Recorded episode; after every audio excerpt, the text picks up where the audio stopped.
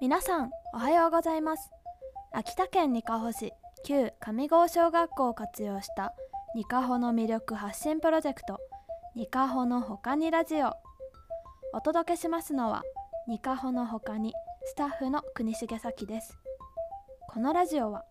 にかほのほかにという施設の中にある元放送室スタジオ一軸からお送りしています。地域おこし協力隊としてにかほ市に移住した私が毎週にかほの魅力について発信する番組です。ということで今日私がにかほの他にお住まいの方にご紹介したいのは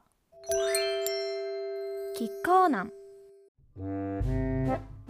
飲食店に行くとテーブルの上にいくつか調味料があって醤油が置かれていることってありますよね。にかほ市内の飲食店でよく見られるのは赤い蓋の瓶にワンピースを着た女の子とパンダのイラストが描かれたもの。レトロな雰囲気が可愛いんですがキッコーナンと書かれていて驚きました。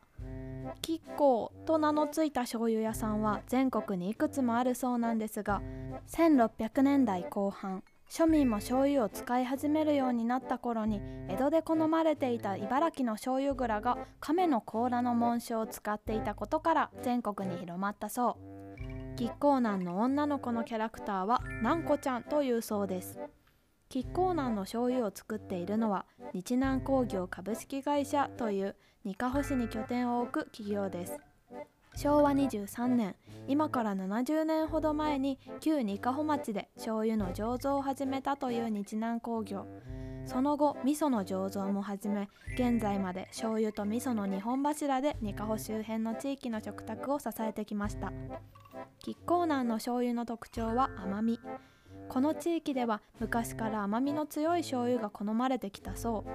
寒い地域ではエネルギー補給のために砂糖が好まれたから。北前船で砂糖が運ばれてきたから当時贅沢品であった砂糖への憧れが高かったからなどさまざまな言われがあります。中でも最もポピュラーなのがだしプラス醤油。秋田や広く東北地方では醤油の代わりにだし醤油がよく使われるそうです。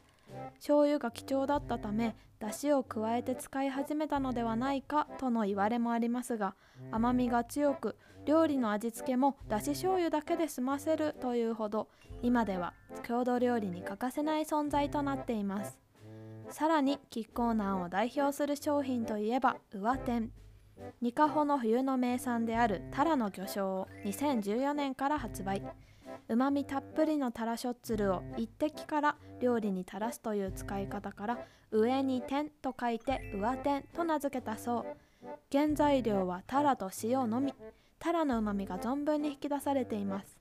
このタラショッツルを使った上天白だしはさらに普段の料理に使いやすくなっているのでおすすめです。